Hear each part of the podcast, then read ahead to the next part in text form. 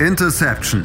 Touchdown. Der Football Talk auf meinsportpodcast.de. Interception Football Talk auf meinsportpodcast.de. Ja, es ist schon wieder soweit. Das Wochenende ist vorbei und das heißt, es gibt eine neue Folge von uns für euch diese Woche mit einem ganz, ganz, ganz, ganz Special Guest sozusagen. Denn äh, ich habe mir heute mal wieder den lieben Kevin Wischüss mit dabei oder mitgebracht, besser gesagt. Äh, schon lange nicht mehr dabei gewesen. Freue ich mich natürlich sehr, äh, dass es geklappt hat und äh, dass du in dieser Woche mit mir über die NFL quatscht. Grüße dich, Kevin. Hi. Grüß dich. Ich freue mich, äh, wieder dabei zu sein. Ich hoffe, der ein oder andere oder die ein oder andere kennt mich überhaupt noch. Ist ja jetzt wirklich schon ein bisschen her, seit ich das letzte Mal am Start war. Nochmal vielleicht ganz kurz äh, für euch da draußen zur Zusammenfassung. Kevin ähm, ist äh, natürlich Football-Fan, logisch. Und zwar ähm, finde ich auch ganz interessant, weil ähm, das ist, er ist, er ist Fan von der Mannschaft. Ähm, und ich sag jetzt mal so, von dieser Mannschaft findest du in Deutschland im Normalfall nicht ganz so viele Fans, ja? Ähm, und das ist tatsächlich das Team schlechthin aus dem Big Apple Moment. Ich meine, man kann es ja eigentlich nicht anders sagen, oder? Die, die Jets sind momentan das Team aus dem Big Apple. Und du bist Fan oh. der New York Jets. Hey! Ich finde es schön, dass du mich, wann immer, wir, wann immer wir aufnehmen, damit aufziehst, dass ich, dass ich äh, New York Giants-Fan bin. Also du bist da ja wirklich kreativ, muss ich sagen. Natürlich, hallo, ich äh, habe Football gespielt. Mir liegt das Trash-Talken quasi im Blut, ja. so, nein, aber damit wollen wir uns jetzt hier gar nicht allzu lange aufhalten. Ähm, Vielmehr wollen wir natürlich über das reden, was in der NFL in der letzten Woche so alles passiert ist. Und ähm, wir haben letzte Woche ja schon mal so ein bisschen angefangen, ähm, über unsere großen Enttäuschungen und äh, natürlich auch positiven Überraschungen zu sprechen. Und damit würde ich tatsächlich an dieser Stelle weitermachen. Und ähm, wenn es für dich okay ist, würde ich gleich mal ähm, eine erste positive Überraschung äh, in den Raum werfen wollen. Klar, leg los. Ähm, und zwar würde ich an dieser Stelle gerne mit dir über die Baltimore Ravens sprechen. 6 und 2 momentan. Ähm, der, der beste Rekord. Tied, obviously. Aber der beste Rekord zusammen mit den Chiefs, Jaguars und äh, Miami Dolphins in der äh, AFC. Hätte ich so nicht unbedingt erwartet, ehrlich gesagt. Also ich muss, ich bin ja auch so ein kleiner, so ein kleiner Lamar Jackson äh, äh, äh, ähm, Hater. Das, äh, dazu stehe ich, das gebe ich auch offen zu. Ähm, aber trotzdem finde ich es find krass, ehrlich gesagt, dass die, dass die Baltimore Ravens bei 6 und 2 stehen. Ja, ich muss sagen, ich habe schon damit gerechnet, dass sie eine gute Saison spielen würden. Ich glaube, die Vertragsverlängerung von Lamar Jackson hat natürlich eine große Zielscheibe auf ihn gesetzt, muss man sagen. Er hat es dann auch nicht leichter gemacht, wenn er, indem er noch gesagt hat, für wie viele Yards er wirft und so weiter und hat von Rekorden in puncto Passing Yards gesprochen. Alles nicht hilfreich, aber die Ravens liefern bisher ab und für mich sind sie so ein bisschen auch ähm, so quiet verglichen mit den anderen Teams. Die Chiefs, da hört man viel drüber, über die Jaguars hört man viel die, die Ravens sneaken sich so zu 6 und 2 und man weiß, sie sind gut, aber sie, sie machen die, die Passing Offense ist, ist solide. Zay Flowers ist die positive Überraschung, auch wenn man natürlich als First, als Erstrunden-Pick hat man schon erwartet, dass er gut sein wird, aber dass er dann so gut sein wird, besser als ähm, Jackson Smith und Jigba bei den Seahawks, auch besser als Jordan Addison, der jetzt bei den Vikings langsam aber auch in den Tritt kommt. Und bei den Ravens, das sieht einfach richtig gut aus. Das ist für mich insofern nicht so eine krasse positive Überraschung, wobei man sagen muss, die Ravens haben es in der Vergangenheit auch immer gerne geschafft, Erwartungen nicht zu erfüllen, spätestens dann in den Playoffs. Deswegen kann ich durchaus verstehen, dass du, dass du sie dann hier nennst. Also es macht dann schon Sinn, weil sie eben zu den besten Teams in der doch sehr ähm, aufgeladenen AFC gehören. Und das, ich sehe auch keinen Grund, ich weiß nicht, wie das bei dir ist, aber ich sehe auch keinen Grund, warum das nicht so weitergehen sollte. Ja, also zumindest, ähm, wenn, wir, wenn wir über die Regular Season sprechen, gebe ich dir da recht. Ähm, Playoffs, ja, ist halt immer so eine Sache, ne? Ähm, also dadurch, dass du ja in der, ich meine, wir sind beide NBA-Fans so Und ähm, das ist halt der große Unterschied beim Football zu den anderen großen Sportarten in den USA, ähm, dass du halt eben ja quasi One-and-Done-Games hast. So, du spielst ein Spiel in den Playoffs und ähm, dieses Spiel entscheidet dann über Weiterkommen oder eben nicht. Ähm, und du hast eben nicht diese, diese, diese Serien, ja, also was weiß ich, sieben, sieben Spielserien etc. pp und ähm, deswegen finde ich schwierig jetzt zu sagen, hey, okay, ich glaube, die kommen so und so weit, eben weil mir da auch so ein bisschen das Vertrauen gerade in Lamar Jackson auch ehrlich gesagt so ein bisschen fehlt, sie dann auch wirklich in den Playoffs weit bringen zu können. Ja, ich muss sagen, meine Bedenken bei den Baltimore Ravens drehen sich auch Richtung Postseason. Aber ich war halt eher überrascht, dass sie jetzt hinsichtlich der Trade Deadline nichts gemacht haben, weil für mich die Ravens so ein Team waren, wo ich dachte, ob du dich jetzt auf der Running Back Position verstärkst oder vielleicht auf der Wide Receiver Position. Also wir reden ja gleich noch über die Entlassung von Josh McDaniels bei den, bei den Las Vegas Raiders und es gab ja angeblich Teams, die interessiert waren an Devante Adams, aber ich weiß nicht, ob er nicht zu haben gewesen wäre, wenn man wirklich ein Angebot gemacht hätte, was man nicht hätte ablehnen können. Also was die Raiders nicht hätten ablehnen können.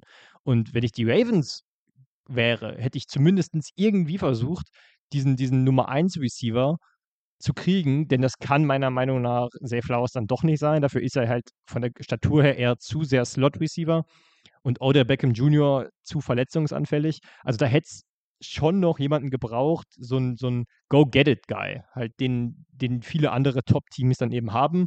So, die Chiefs haben Travis Kelsey, die Bengals haben Jamar Chase. Ähm, so einen Spieler, dem du einfach den Ball zuwirfst und der macht sein Ding. Und der fehlt bei den Ravens und ich weiß nicht, ob Zay Flowers das sein kann. Deswegen, das war für mich eher das, wo ich überrascht war und wo ich gespannt bin, ob das in der Postseason den Ravens nicht auf die Füße fallen wird. Vor allem, weil die Ravens, also ich meine, es sieht ja gerade was den Cap Space habe ich gerade nicht im Kopf, ehrlich gesagt, aber zumindest was, ähm, was, was, was Trade Assets angeht, sieht es ja eigentlich relativ gut aus. Ne? Also wenn du, wenn du dir anguckst, ähm, die haben noch einen großen Teil ihrer Picks äh, in den nächsten drei Jahren und so weiter und so fort. Also das sieht eigentlich gar nicht mal schlecht aus. Heißt, da hätte man mit Sicherheit ein gutes Paket gerade für Devontae Adams finden können. Bin ich auch vollkommen bei dir, dass, äh, dass, dass Adams, darüber hatten wir ähm, darüber hatten wir letzte Woche auch schon gesprochen, ähm, dass Devonta Adams eben bei den Raiders nicht da ist, wo er sein sollte. Ähm, beidseitig, ja, also sowohl Devonta Adams ist in Anführungszeichen vergeudetes Talent bei den Raiders und ähm, die Raiders können mit dieser bisher verkorksten Saison, anders kann man es nicht sagen, glaube ich, ähm, auch nicht besonders viel mit Devonta Adams anfangen, weil sie eben eher in Richtung Rebuild schauen müssen und äh, gucken müssen, dass sie, dass sie, dass sie, dass sie sich möglichst viele, möglichst viele Draft Assets zusammensammeln, ähm, mit der, mit, mit denen sie dann den Rebuild starten können. So, weißt du, wie ich meine? Ja, ja, sehe ich auch so. Und bei den Raiders ist es, also bei den Ravens ist es halt auch so, klar sind Draft-Picks wichtig. Du brauchst halt auch Spieler, die dann lange in Anführungsstrichen günstig sind. Aber andere Deals, auch in, der, in, der, in den letzten Jahren, haben eben eher gezeigt, wenn du ein Team bist, das dich in einem, das sich in einem Fenster befindet, dass du einen Titel holen willst. Du hast sowieso Lamar Jackson auf einem sehr teuren Vertrag. Du hast, ähm, du gibst Ole Beckham Jr. 20 Millionen für eine Saison. Ähm, heißt, dein, dein, de, deine Ausrichtung ist sowieso, okay, jetzt ist unsere Zeit du musst eigentlich, also du musst jetzt nicht all in gehen. Ich sage jetzt nicht, das ist jetzt das Jahr, wenn sie es jetzt nicht schaffen, dann nicht. Aber es war offen, es ist offensichtlich, dass Devante Adams bei den Raiders nicht funktioniert. Die Raiders konnten noch so oft sagen, sie hätten ihn eh nicht getradet. Ich glaube, bei einem richtigen Angebot ist niemand untradebar. Und es ist halt, willst du dich wirklich in ein Wettbieten in der Offseason, willst du dich da wirklich reinbegeben? Denn ich glaube, Devante Adams wird sich dann halt spätestens in der Offseason wieder in Trade-Gerüchten wiederfinden. Und dann hast du aber eben nicht nur ein Team, das interessiert ist, sondern starten alle Teams bei Null. Nicht wie jetzt, wo sich die Hälfte der Teams eben gleich rausnimmt, weil sie wissen, okay, der Saison geht eh nichts, da brauchen wir auch Devante Adams nicht. Aber er wäre in der Saison und in der nächsten Saison recht günstig von seinem Contract. Danach wird er halt teuer. Danach sind es, glaube ich, 60 Millionen für zwei Jahre. aber zumindest eineinhalb Jahre hättest du für Devante Adams einen richtig unter einem kostengünstigen Deal. Und wenn du in den nächsten zwei Jahren dann einen Titel holst, dann sagt in Baltimore eh niemand, ja, aber jetzt ist Devante Adams übelst teuer. Also hätte es schon Sinn gemacht. Ja, nee, absolut. Ähm, bin, ich, bin ich absolut bei dir.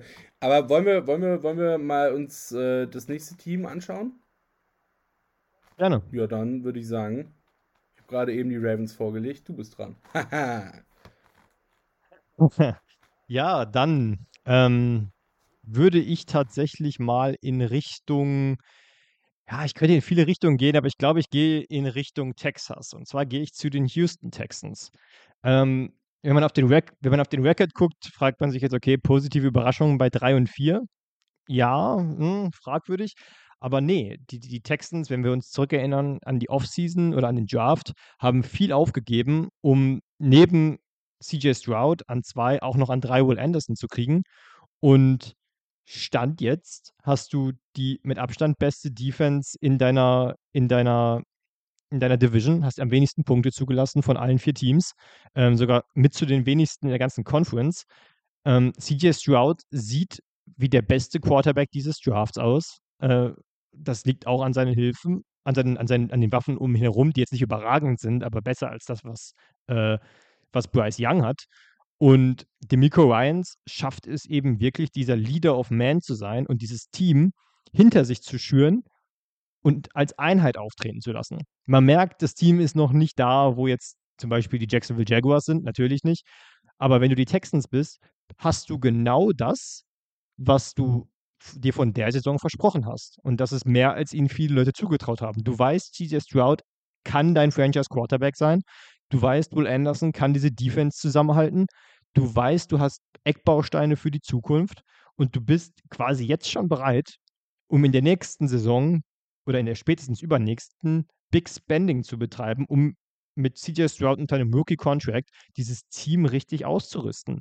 Und ganz ehrlich, die Jacksonville Jaguars, so gut sie auch dastehen mit 6 und 2, das sind jetzt nicht alles überragende Siege gewesen. Und mit 3 und 4 bist du jetzt aktuell auch noch nicht raus aus dem Rennen um die Playoffs. Heißt, ich glaube nicht, dass die Texans reinkommen, aber sie spielen zumindest für mich deutlich besser, als es viele von ihnen erwartet hätten. Ja, ähm, ich glaube, die Nummer können wir ein bisschen abkürzen. Da haben wir ja letzte Woche schon relativ ausführlich ähm, äh, drüber gesprochen. Heißt, äh, wenn ihr meine ausführliche Meinung zu den äh, Texans hören wollt, hört gerne nochmal in unseren Podcast von letzter Woche rein. Da haben wir das Ganze ja schon so ein bisschen angeteasert, ähm, dass wir heute drüber sprechen.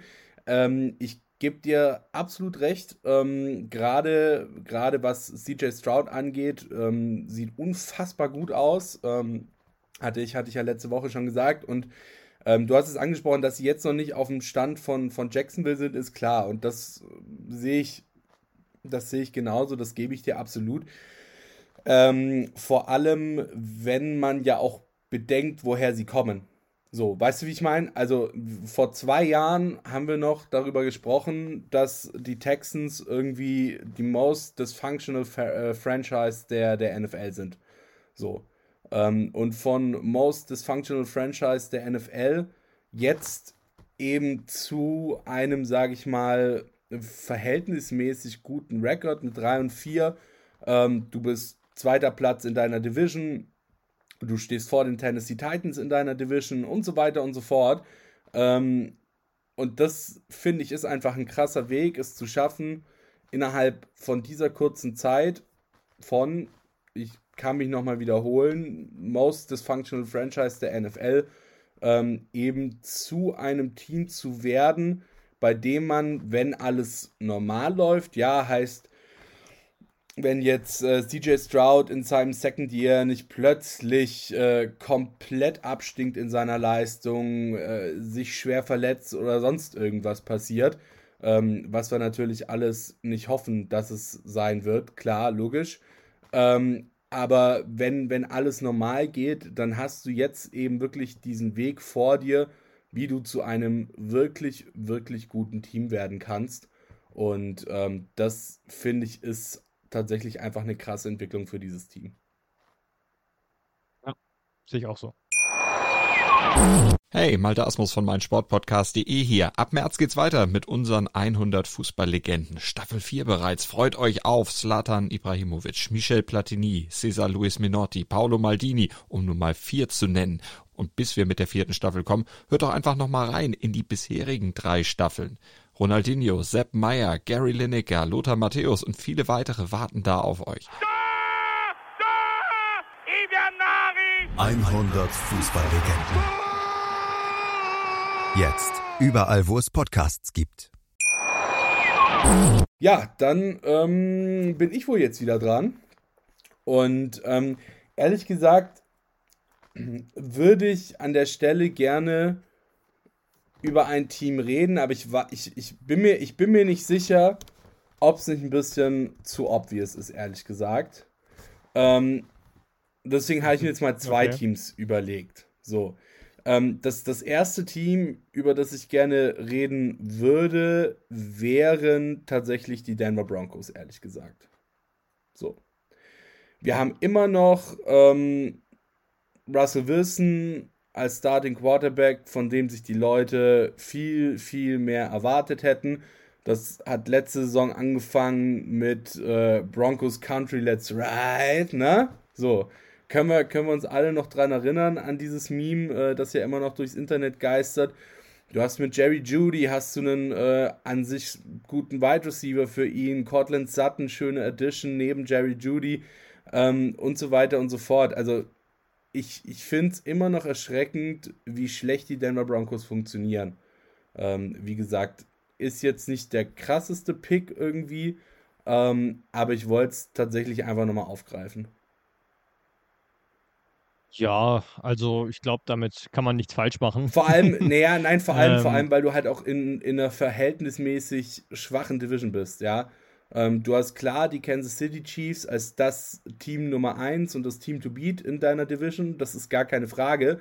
Ähm, aber dann hast du halt eben mit den Chargers ein Team, das mal wieder komplett irre von Verletzungen heimgesucht wird. Ähm, du hast die Raiders, bei denen gar nichts funktioniert. Und dann bist du als Broncos eben Stand jetzt aktuell trotzdem letzter. Weißt du, wie ich meine? Ja, also, dass, dass die Broncos so, so enttäuschen, ist halt insofern überraschend, weil man dachte, letztes Jahr war es, glaube ich, hätte keiner das kommen sehen, dass das Team so underperformt. Da war es die Offense. Da gab es ja diese diese irre Statistik, dass wenn die Offense im Schnitt, glaube ich, 18 Punkte gemacht hätte, ähm, hätten die Broncos die Playoffs erreicht, weil sie so viele Spiele eben verloren haben, weil sie es nicht mal geschafft haben, 18 Punkte zu schaffen, aber die Defense recht gut war. In der Saison muss man sagen, Russell Wilson, auch wenn er nicht überragend spielt, spielt deutlich besser als letzte Saison, aber die Defense ist halt komplett enttäuschend und die, der Heilsbringer, der Sean Payton sein sollte, ist er auch nicht. Was auch damit reinspielt, ist dieses, und das hat mich am, wirklich am wütesten von all, von all dem gemacht, dass wenn du Sean Payton bist und du kommst zu den Denver Broncos, in einer Franchise, die eh schon für die falsch, aus, aus den falschen Gründen medial beleuchtet wird. Warum lässt du dich dann zu diesen Aussagen über Nathaniel Hackett hinreißen und sagst, ja, schlechtester Coaching-Job aller Zeiten, womit, womit du dich ja wirklich Set, ein Setup setzt, um zu versagen. Jeder wusste, okay, wenn der jetzt nicht liefert, Sean Payton, wenn die Broncos jetzt nicht liefern, nachdem er das gesagt hat, oh Gott, so, dann wird es nur noch schlimmer. Und jetzt bist du halt immer noch, nur weil du nicht so schlecht bist wie letzte Saison, bist du immer noch viel, viel schlechter, als du sein solltest. Du hast einen neuen Owner, eine neue Ownership Group, die was erwarten. Du hast einen extrem teuren Quarterback, der wahrscheinlich nie wieder dahin kommt, wo du ihn, wo du dachtest, dass er ist, als du ihn geholt hast. Du hast Bausteine, die nicht zusammenpassen. Du hast einen Wide Receiver, der weg möchte. Du hast deinen wahrscheinlich zweitbesten Verteidiger Bradley Chubb ja Richtung Miami abgegeben letzte Saison. Also irgendwie ist das alles so, so, so, so kopflos, was da in Denver passiert. Und mich erinnert du als Patriots-Fan wirst es, wirst es am, am besten wissen, weil du die AFC West ansprichst. Es hat halt so Züge von der AFC East unter der Patriots-Riege, äh, wo alle anderen Teams die nicht die Patriots sind, Schrägstrich die Kansas City Chiefs, es irgendwie nicht hinkriegen, auch nur competitive zu sein. Ja, Ob damals waren es die Miami Dolphins, Jets und Bills und jetzt sind es die Broncos, Raiders und Chargers, wo man sagt, natürlich sind die Chiefs das beste Team in dieser Division, so wie die Patriots das beste Team in der Division waren. Ja. Trotzdem heißt es das nicht, dass alle anderen in, in den, in den ähm, Aufgebemodus schalten müssen, in den, äh, wie nennt man, in den, ähm, ja, so, keine Ahnung. Ja, einfach- Desperation Mode halt, ne? also die stellen halt, genau, also, also die stellen halt quasi, sie resignieren, das ist das Wort, in den Resignationsmodus und sagen, ja gut, das, das, das wird wahrscheinlich eh nichts. Ja. Also nicht, dass sie es aktiv sagen, aber es wirkt so. Von den Entscheidungen, die getroffen werden, wirkt es so. Und ja, so wirst du das nicht schaffen, jemals. Also die Chiefs sind halt da, wo sie sind. Und Patrick Mahomes wird da sein, noch die nächsten x Jahre. heißt, wenn du die Definitiv, Broncos bist, entweder reißt, entweder reißt du das Ding komplett ein oder du fängst endlich mal an, richtige Entscheidungen zu treffen. Vor allem, ich meine, das Problem ist halt, das ist, ich meine, du hast es ganz richtig gesagt, das hat eben so, so AFC East äh, unter der, unter der Patriots-Regentschaft äh, Züge, was da abläuft, ja. Ähm, und vor allem der Punkt ist halt auch einfach. Und, und das ist ein ganz, ganz wichtiger Punkt in meinen Augen an der, an der Stelle. Ähm, es, es wirkt einfach so, als ob sie nicht wüssten, dass du nicht Erster werden musst in deiner. Weißt du, wie ich meine? So, das, das ist ja so ein bisschen das große Problem. D der Fakt ist, du musst nicht Erster werden in deiner Division. Du musst nicht die Kansas City Chiefs jetzt irgendwie äh, innerhalb von zwei Jahren komplett übertrumpfen und, äh, äh, äh, ähm, weiß ich nicht, komplett überflügeln und musst nicht deine Division gewinnen, um in die Playoffs zu kommen und in den Playoffs eine gute Playoff-Performance hinzulegen. Das musst du nicht. Du kannst auch als Zweiter, du kannst sogar als Dritter, du kannst theoretisch sogar als Vierter ja, sehr, sehr unwahrscheinlich, aber theoretisch ist es möglich, auch als Vierter noch in die Playoffs zu kommen. Ähm, eben weil zwar natürlich logischerweise der erste Platz automatisch gesetzt ist, ja, aber eben die anderen dann immer noch über ihre Siege in die Playoffs rutschen können. So. Und, und das wirkt manchmal, das war damals in der AFC East so.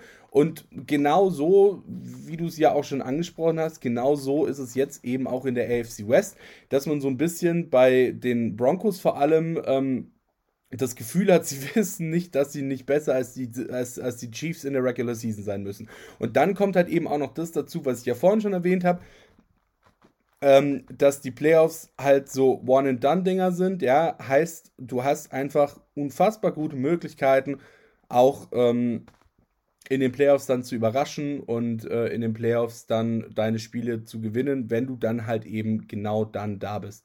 Und du musst keine sieben-Spiele-Serie spielen. Ähm, du kannst den Gegner auch mal überraschen. Ja? Ähm, der Gegner kann sich eben nicht über sieben Spiele auf dich einstellen und so weiter und so fort. Und ähm, das findet halt gar nicht statt.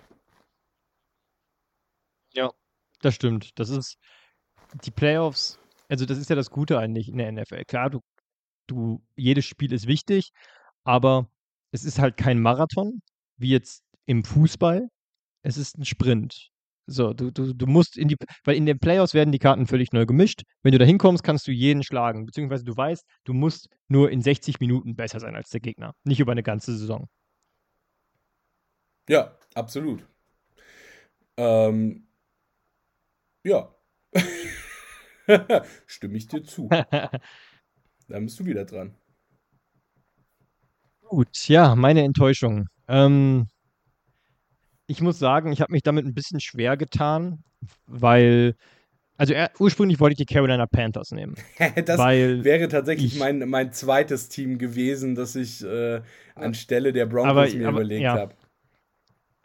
Aber das finde ich halt sehr schwierig, weil Bryce Young, also ich habe halt eine, ich bin halt kein Fan, war ich vor dem Draft auch nicht, aber es wäre halt zu einfach. Ich finde, der Kader war auch nicht gut zusammengestellt. Ich weiß nicht, wie zum Teufel manch einer, auch der in höheren Positionen über Football reden darf, vorher gla- ernsthaft geglaubt hat, dass dieser Kader gut genug wäre, um in dieser Division in der NFC South irgendwas auszurichten. Also wenn du, wenn DJ Chark und Co. so deine, deine Receiving Core sind, Adam Thielen, weiß ich nicht. Ähm, aber ich habe mich dann doch für die Chicago Bears entschieden. Und zwar, weil ich verstehe, was man in Justin Fields gesehen hat. Und ich verstehe auch den Aspekt zu sagen, okay, wir haben dem Jungen in den letzten Jahren noch einfach nicht die Möglichkeit gegeben, ähm, Football also sich weiterzuentwickeln und dieser Franchise-Quarterback zu sein.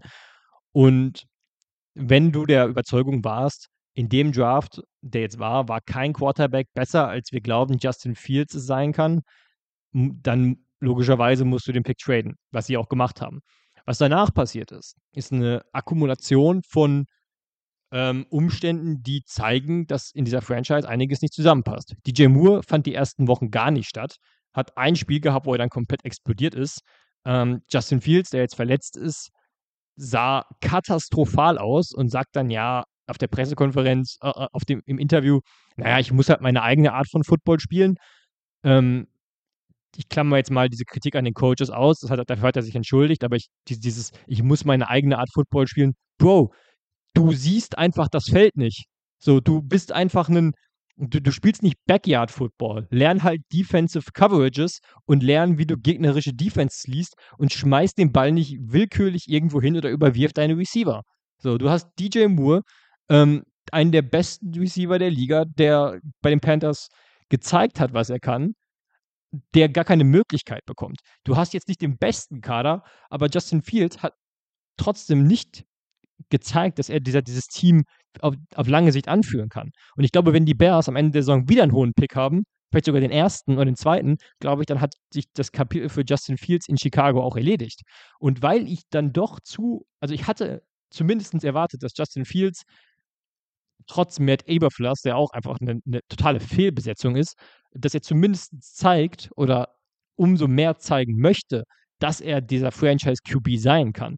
Und bis auf wenige Lichtblicke hat er es halt überhaupt nicht gezeigt. Und ich bin es auch dann irgendwann leid, auf die Umstände zu verweisen. Denn ab einem gewissen Punkt, finde ich, kommt bei jedem Spieler der Moment, wo ich sage, okay, ist mir egal, womit du arbeiten musst, zeig mir zumindest irgendwas.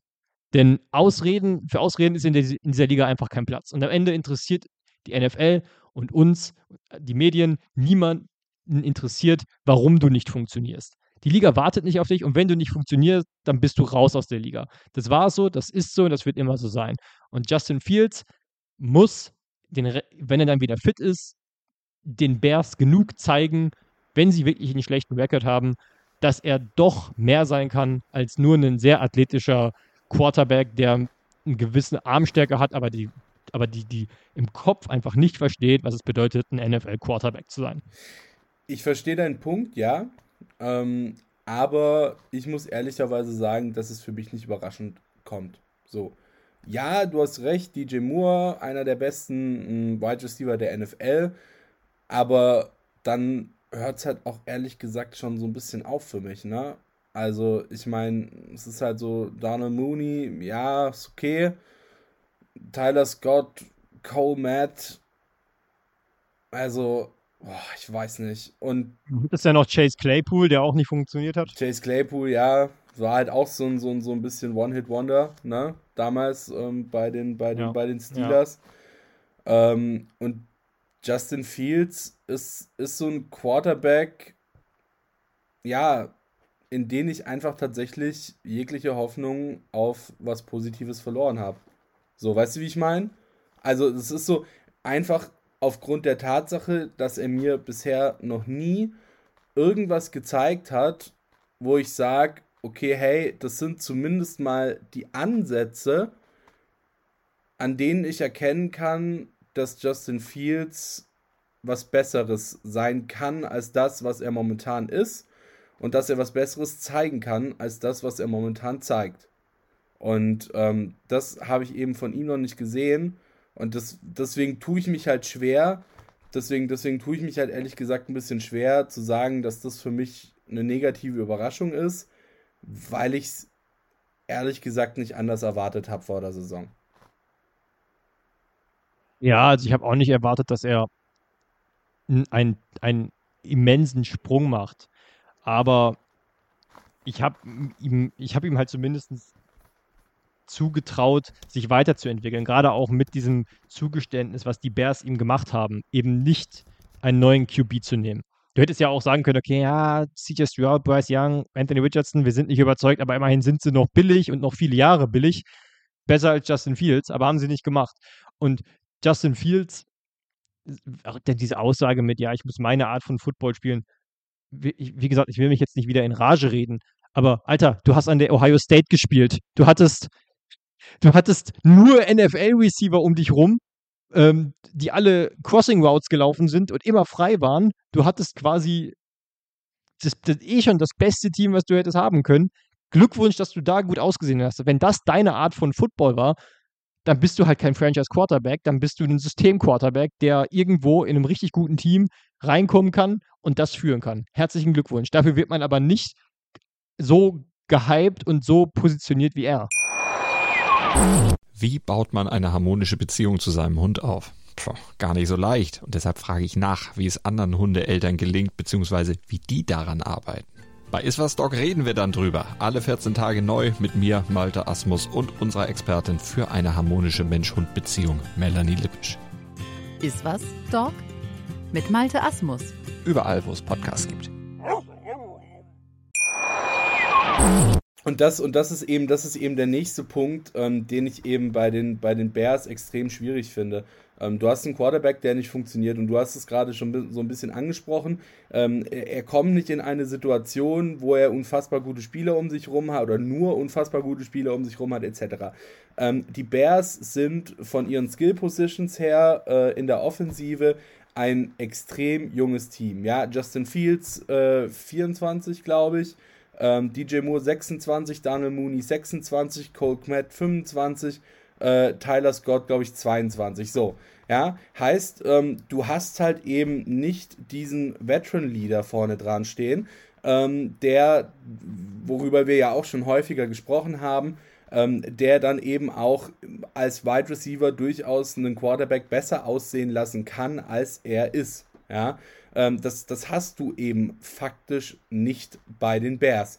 Heißt, ähm, das ist so dieses klassische Team, wo, und das ist jetzt, ja, ich weiß, wahrscheinlich 20 Euro ins Phrasenschwein, ähm, aber ich kann es nicht anders sagen. Es ist einfach ein Team, wo alle Zahnrädchen ineinander greifen müssen. So, weißt du, wie ich meine? Ähm, und wenn halt eben eins von diesen Zahnrädchen auch nur vielleicht, weiß ich nicht, einen ausgeschlagenen Zahn hat oder so oder ein bisschen schief geschliffen wurde oder sonst irgendwas, ja, dann funktioniert dieses komplette Gebilde nicht. Weil du eben nicht ein Zahnrad hast, das die anderen antreibt oder mit antreibt, ähm, wo es dann vielleicht nicht so schlimm ist, wenn ein Zahnrad drumherum ausfällt, weil die anderen ja, gegenseitig durch dieses eine antreibende Zahnrad äh, dann eben immer noch funktionieren, sondern du hast ein Gebilde, wo es auf jedes einzelne dieser kleinen Zahnräder ankommt. Ähm, und, und das ist eben das große Problem bei den Bears. Deswegen muss ich auch ehrlicherweise sagen, dass ich mir da zum Beispiel, um vielleicht jetzt mal eine kleine Überleitung auf unser nächstes Thema zu schlagen, ähm, dass, ich, dass ich mir an der Stelle auch durchaus vielleicht gewünscht hätte, dass man nochmal aktiv wird und eben da nochmal ein bisschen nachrüstet. Ja, dass man sagt, hey, wir gucken, wie können wir unser Receiving Core noch dahingehend verstärken, dass wir eben gucken, dass wir einen Wide Receiver finden, der eben genau dieses große Zahnrädchen sein kann, ja, und der uns genau das, was uns momentan noch fehlt, nämlich so ein bisschen Leadership, Veteran Leadership etc., ähm, genau das eben bringen kann.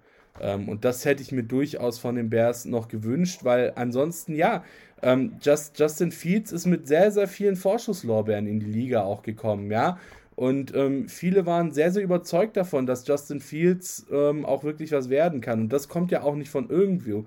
Du hast gesagt, er hat auch am College schon mit NFL-Receivern basically zusammengespielt, so, ja. Ähm, und irgendwie musst du doch dann auch als Bears gucken, dass du das eben in die Analyse bringst und dann quasi im nächsten Schritt zum Laufen bringst. Weißt du, wie ich meine? Ja, ich glaube, es ist halt sehr schwer. Ähm, also du musst, also wir sind uns alle einig oder wir wissen alle, der Draft ist immer auch ein Gamble. Und das Problem ist, dass die besten Quarterbacks tendenziell von den Top Colleges kommen, wo tendenziell aber auch die Top Prospects auf anderen Positionen spielen. Heißt, du kannst du siehst viel Gutes bei diesen Quarterbacks, logischerweise, aber du weißt nie, wer begünstigt wen. Macht der Quarterback jetzt seine Receiver besser? Ähm, machen die Receiver den Quarterback besser oder machen die sich einfach gegenseitig besser und funktionieren alle? Gibt es ja auch Beispiele. Jalen Hurts zum Beispiel, Tua sind ja, also bei Alabama, sind ja auch Beispiele von, oder, oder auch Joe Burrow bei LSU, ähm, wo alle funktioniert haben und alle auf dem nächsten Level funktionieren.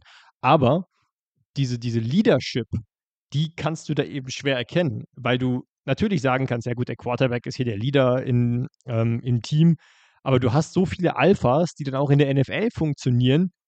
Und wenn du dann plötzlich Justin Fields bist und du bist wie fast jeder Erstrunden-Quarterback plötzlich bei einem Team, das ähm, nicht der Favorit ist, sondern im Aufbau oder du hast einfach nicht das Talent um dich herum und du musst anführen.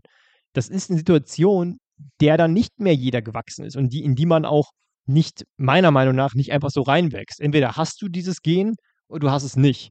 Denn du musst, dir muss bewusst sein, als, als Rookie wirst du Fehler machen. Als Rookie wirst du auch nicht funktionieren sofort. Als Rookie wirst du dich vor gestandenen Männern, die ihren Lebensunterhalt damit verdienen, gegebenenfalls irgendwie positionieren müssen und trotzdem diese, diese, diese, diese, diese gestandenen Spieler dazu bringen müssen, dass sie dir in den Krieg folgen, dass sie mit dir in den Krieg ziehen. Und all das ist schwer zu erlernen. Deswegen glaube ich, hat Justin Fields das Problem, dass er es sportlich nicht schafft. Wenn du, wenn du nicht, wenn du so nicht der, der vokale Leader sein kannst, der es irgendwie mit seiner, mit seiner Redekunst schafft, dann musst du halt sportlich überzeugen. Wenn du aber sportlich nicht überzeugt und du kannst dieser vokale Leader nicht sein und sagst noch die falschen Sachen, ja, dann spielt das mit da rein, dass, denn, dass, dass, dass, dass die Chicago Bears dann halt schnell wie eine sehr dysfunktionale Franchise wirken.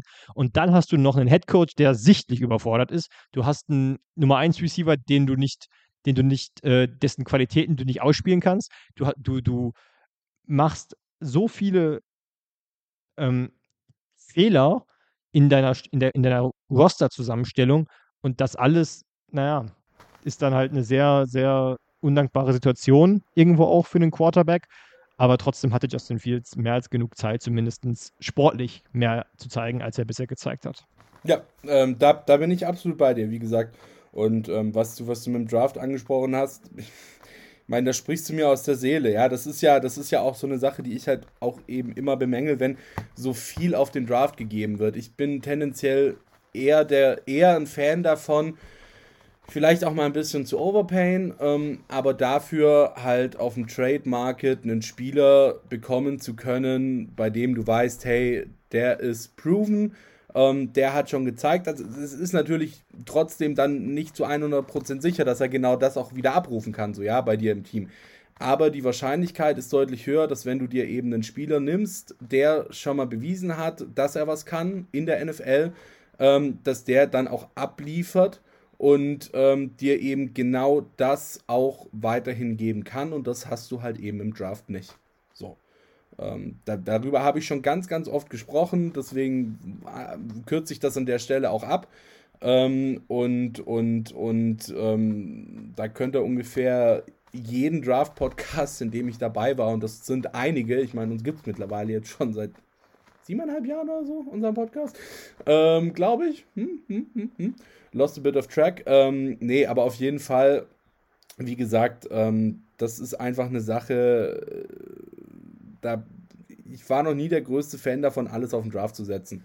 Eben weil immer, immer Unsicherheit mit dabei ist, wie du gesagt hast. Ähm, du weißt A nicht, ob die Spieler, die im College funktionieren, auch in der NFL funktionieren, weil die NFL ein anderer Sport ist als College.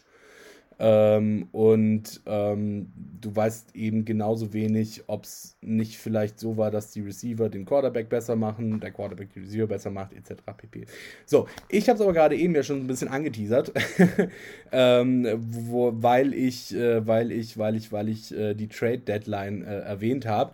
Äh, darüber wollen wir jetzt natürlich auch noch ein bisschen sprechen. Die ist ja gestern gewesen, also seit gestern äh, können die Teams nicht mehr untereinander traden.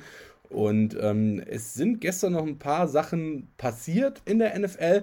Vielleicht nicht der ganz große Wurf, den man sich vielleicht erhofft hatte. Ich meine, wir haben ja auch letzte Woche so ein bisschen drüber gesprochen, ähm, was wir uns von einzelnen Teams wünschen würden, ähm, wo wir vielleicht uns auch den ein oder anderen Spieler wünschen würden nach der Trade Deadline. Ähm, aber ich glaube, dass trotzdem einiges passiert ist, worüber man gut sprechen kann, oder? Ja, sehe ich auch so. Also ein paar Deals waren dann schon dabei. Ähm, ich ich würde mal, ich, ich würde, ich meine, wir haben ja vorhin schon mal kurz äh, im, im Vorgespräch vor dem Podcast drüber gesprochen. Ähm, ich, ich würde noch nicht mit dem stärksten Deal einsteigen, oder? Nee, lass uns, lass uns beim vergleichsweise unscheinbarsten anfangen und uns dann hocharbeiten. Okay, dann willst du anfangen oder? Ähm, nee, leg ruhig vor. Okay, dann würde ich sagen, ähm, O-Liner Ezra Cleveland von den, ähm, von den, von den Vikings zu den Jaguars ähm, für einen 24er Sechstrunden-Pick. Ja. Ähm, ich meine, machst du eigentlich nie was falsch, ist jetzt auch nicht super teuer, ein Sechstrunden-Pick, ehrlich gesagt. Und ähm, die, die Jaguars bolstern damit nochmal so ein bisschen ihre, ihre O-Line. Ähm, wie gesagt, deswegen finde ich einen guten Deal eigentlich. Ähm, wie gesagt, mit dem 6-Runden-Pick machst du jetzt auch nicht sonderlich viel falsch. Ähm, und du hast halt eben gleich einen Spieler, der dir auf Left Guard auch direkt starten kann. Und ich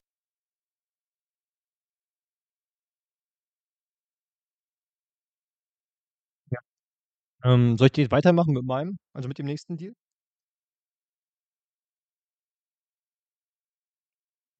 Also ich finde, du hast das, du hast das ja gut zusammengefasst. Ist halt eine, die O-Line ist halt das Wichtige bei den Jacksonville Jaguars, weil sie auch in den letzten Wochen, also man sieht oder hat halt gesehen, dass Trevor Lawrence auch gerne mal Fumble-Issues mitbringt.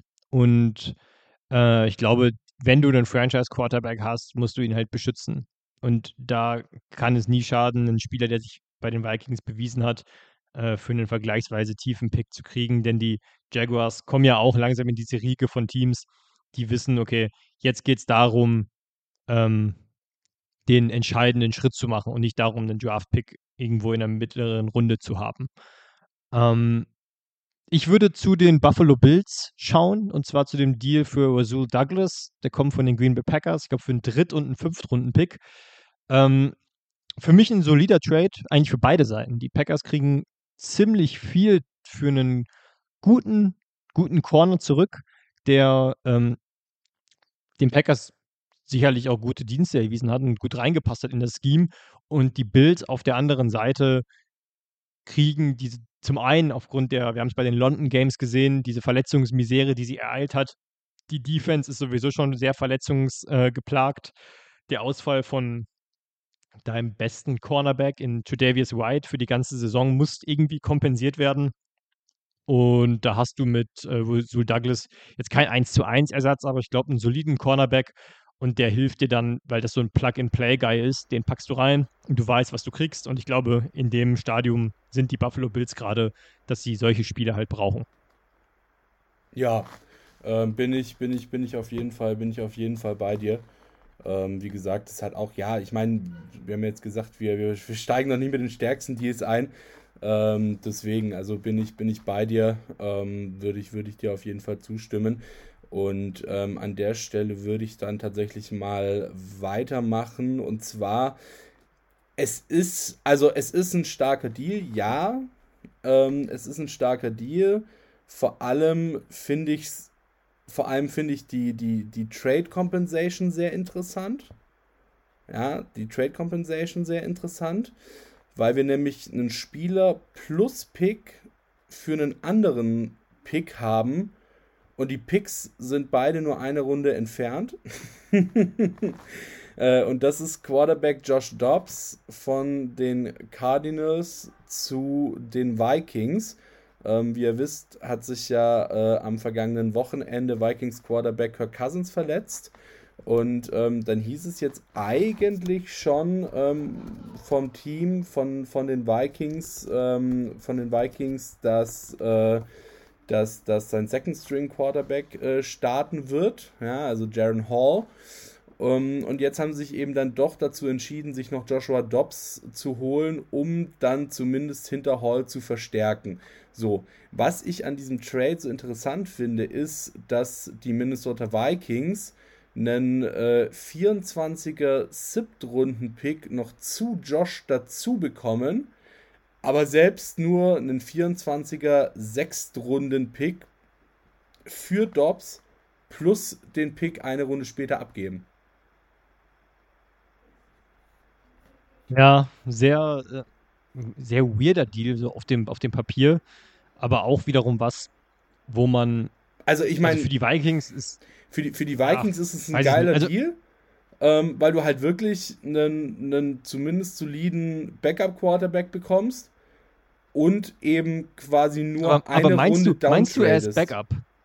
Naja, sie haben. Meinst du, er ist Backup? Naja, also erstmal haben sie ja gesagt, sie gehen mit Jaron Hall. So, heißt erstmal, ja, erstmal wird er als Backup eingeplant sein und dann wird sich's eben zeigen, ob er Backup spielt oder nicht. So, das, deswegen, deswegen habe ich so. jetzt ihn mal als Backup bezeichnet, weil seine Rolle, mit dem er jetzt erstmal zum Team kommt, für nächstes Wochenende, sage ich jetzt mal so, äh, ist erstmal die Backup-Rolle. Wie sich das dann von der Backup-Rolle weg weiterentwickelt, das wird man dann noch sehen, ja. Ähm, aber jetzt erstmal muss man davon ausgehen, dass er hinter Jaron Hall als Backup nächstes Wochenende ins Rennen geht.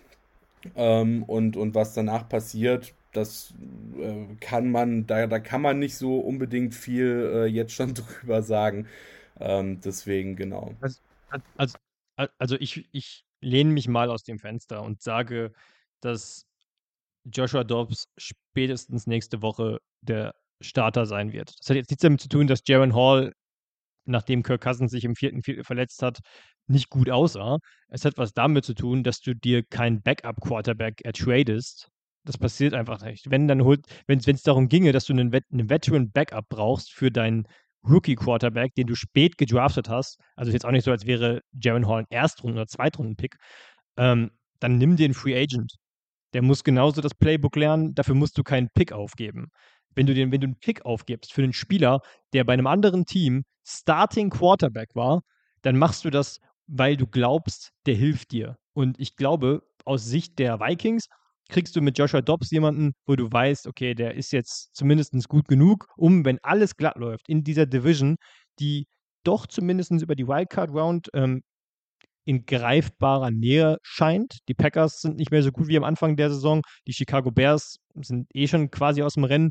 Die Lions sind halt gut, aber wenn du die Vikings bist und glaubst, okay, wenn Jefferson zurückkommt und Jordan Addison sein Ding macht, könnte mit einem soliden Quarterback vielleicht doch noch was gehen. Und deswegen holst du da Joshua Dobbs. Ich glaube nicht, dass du dann Experimente mit Jaron Hall machst, weil sonst hättest du nicht traden müssen für einen Quarterback. Wenn du die Cardinals bist, und damit kommen wir auch zu dieser Trade Compensation, Joshua Dobbs hast du dir geholt und alle haben gelacht. Du hast den in der Offseason geholt und eigentlich, ist, ist, er war die ganze Karriere Backup. Er hat kaum gespielt. Niemand wusste, wer Joshua Dobbs ist. Im, im Madden ist Joshua Dobbs bei mir immer, im, immer Free Agent auf dem Quarterback-Markt gewesen. So, das war so der, der Third-String-Quarterback, den ich mir hole, wenn ich noch, ein, noch einen Roster-Spot füllen musste. Und die Cardinals haben nicht damit gerechnet, äh, dass sie dafür überhaupt einen Pick kriegen. So, jetzt kriegst du für einen Spieler, wo du sagst, den hättest du locker irgendwie auf dem vergleichbaren hättest du vor einem Jahr auf dem Free Agent Markt gekriegt. Für den kriegen sie jetzt immerhin noch einen Sechstrunden-Pick. Weil die für die Cardinals-Saison ist es sowieso irrelevant. So, da geht eh nichts. Du brauchst eigentlich nur einen Game Manager. Und jetzt hat sich Joshua Dobbs besser verkauft, als es viele erwartet hätten. Und du kriegst einen Sechstrunden-Pick für den. Also, wenn du die Cardinals bist, holst du jetzt den nächsten in Vergessenheit geratenen Quarterback und guckst, ob, in, ob nächstes Jahr und vielleicht wieder irgendjemand dir einen guten Pick dafür bietet. Also, weiß ich nicht. Das scheint ja gut zu funktionieren bei denen. Man nimmt sich, was man will. Dann wilde Gerüchte entstanden. Fast nichts davon stimmt. Tatort. Sport. Wenn Sporthelden zu Tätern oder Opfern werden, ermittelt Malte Asmus auf meinsportpodcast.de. Folge dem True Crime Podcast, denn manchmal ist Sport tatsächlich Mord. Nicht nur für Sportfans.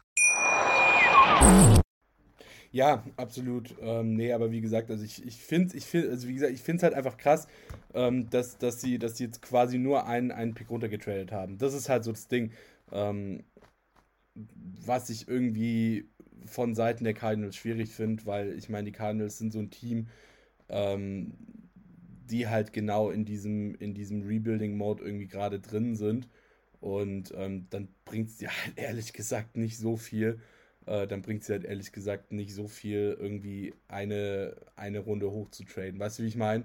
Und dafür noch zusätzlich einen Spieler zu verlieren. Ja. Also ja, vor, allem, vor allem, vor allem von 7 auf 6. Vor allem von 7 auf 6. Weißt du, wenn es jetzt irgendwie so von 2 äh, auf 1 gewesen wäre, zum Beispiel, ähm, easy. Ja, so, easy, gar kein Stress. Aber von 7 auf 6, also. War für Joshua Dobbs? Ja, aber. Also, ja, natürlich. Für Joshua Dobbs, also. Naja. Ne, also, du hast jetzt keinen. Du hast einen Spieler aufgegeben, der seit Jahren in der Liga ist und sich von Backup-Rolle zu Backup-Rolle gehangen hat, der auch in, in, in Minnesota nicht der langfristige Starter sein wird und du kriegst Nein. einen Sechs-Runden-Pick dafür. Ob der, also, naja, ne? aber du gibst ja einen Siebten-Runden-Pick wieder ab. Also es ist ja nicht so, dass du jetzt einen ja, Pick okay. zusätzlich, weißt du, so das, das ist ja, das ist ja der ganze Punkt. Du hast keinen Pick gewonnen, du hast einfach nur den, den Pick eine Runde hochgetauscht. So, weißt du, also es ist jetzt nicht, sie, sie haben jetzt nicht einen Pick mehr im nächsten Draft. Dann hätte ich es noch verstanden, wenn du zum Beispiel gesagt hättest, hier, äh, wir geben euch, äh, wir, wir geben euch äh, äh Dobbs und äh, äh, einen Siebtrunden-Pick und ihr gebt uns dafür zwei Sechstrunden-Picks. So.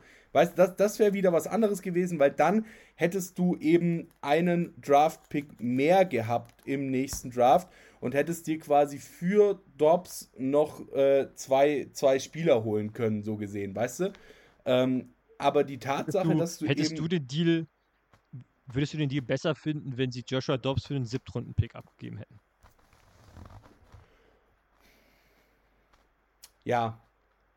Ich, ja. Aber, ich, ich also glaub, hättest du lieber ja. zwei Siebtrunden-Picks als, als einen Sechstrunden-Pick? Ne, also, also wenn die Vikings gesagt hätten, okay, wir geben euch unseren Siebtrunden-Pick und ihr gebt uns dafür Joshua Dobbs, dann hätten die Cardinals zwei Siebtrunden-Picks und einen Sechstrunden-Pick logischerweise nicht. Also weniger. Und so. so haben sie natürlich jetzt keinen Siebtrunden-Pick, aber sie haben einen Sechstrunden-Pick mehr. Naja, gut, aber halt eben. Also ist doch besser, einen hohen Pick zu haben. Also naja, auch wenn es nur eine Runde ist. Aber eine Runde ist, ist, ist, sind 30 Spieler. Ja, aber die sechste Runde ist nicht hoch. Weißt du, wie ich meine? So, die sechste Runde ja, aber, ist, aber, aber, kurz vor Ende. Aber für Joshua Dobbs, so hättest du vor einem Jahr, mir, wer hätte vor einem Jahr einen siebten Runden-Pick für Joshua Dobbs abgegeben? Niemand. Niemand hätte auch nur den Hörer abgenommen, um zu sagen, hey, wir geben euch Joshua Dobbs, wenn ihr uns einen siebten Runden-Pick gibt. Niemand, okay? Niemand hätte das gemacht, weil die, okay, wir finden auch einen gleichbaren Quarterback auf dem Free Agent Markt. Wir können auch einfach mal fragen, ob, ähm, keine Ahnung, äh, nennen wir irgendeinen beliebigen Backup oder ehemaligen, äh, keinen Carson Wentz, so, ähm, Deshaun Kaiser von früher, vielleicht, wenn man die, vielleicht kann man äh, Junge, Johnny Football, Carson Johnny Wentz, Manziel nochmal. Carson Wentz läuft bei seinem ersten Spiel ins Stadion ein und bricht sich die Nase, den Arm, den kleinen Finger und reißt sich drei Bänder im, im, ja. im Knie. Ja, aber er ist auch MVP. aber er, ja, natürlich, aber, aber, aber Joshua Dobbs, also für eine, ich, ich, jedes, jede Trade Compensation, die du für Joshua Dobbs bekommst, für einen Spieler, der ewig Teil deiner Zukunft ist, ist doch ein Win. Ist doch, also für die Cardinals eh, die jetzt nicht, niemand hat ja gesagt, boah, jetzt verlieren die Cardinals ihren Starting Quarterback, die Saison ist hinüber. Du stehst bei 1 und 6. Ja. Das null, du hast einen Franchise Quarterback, der von einer Verletzung zurückkommt. Du holst jetzt irgendeinen Quarterback, der, der, der, der, der dann seinen Körper opfert und in irgendwelche Tackles reinrennt und den Ball gegebenenfalls zum Spieler bringt. Und alles andere ist dir sowieso egal, wenn du die Cardinals bist, weil die Saison sowieso ja, verloren aber das, ist. Ja, also, aber ich, das, das ist ja nicht mein Punkt. Mein Punkt ist ja nicht, dass ich sage, oh, Joshua Dobbs, äh, äh, boah, Joshua Dobbs gibt den Cardinals irgendwie oder, oder bringt, bringt den Cardinals irgendwie den Super Bowl. Das, das ist ja gar nicht der Punkt, den ich sage. Der Punkt, der mich stört, ist halt einfach nur die Tatsache, dass du einen Spieler abgibst, einen Spieler verlierst, plus eben nur eine Runde hochtradest. Und ja, ich weiß, dass Josh Dobbs kein, äh, kein, kein, kein First-Round-Pick-Compensation ist. Weißt du, wie ich meine? so, sondern dass du quasi einen Spieler und einen Pick verlierst und dafür nur einen Pick zurückbekommst. Und dass dieser nur eine Pick eben nur die sechste Runde ist. Das ist der ganze Punkt. Wenn sie jetzt gesagt hätten, Josh Dobbs plus Siebtrunden-Pick für einen Viertrunden-Pick, wäre ich cool mit gewesen. Selbst, selbst wenn sie gesagt hätten, Dobbs plus Sechstrunden-Pick für einen Viertrunden-Pick, wäre ich vollkommen cool damit gewesen. Weil vierte Runde, jetzt mal als Beispiel gesagt, ja, äh,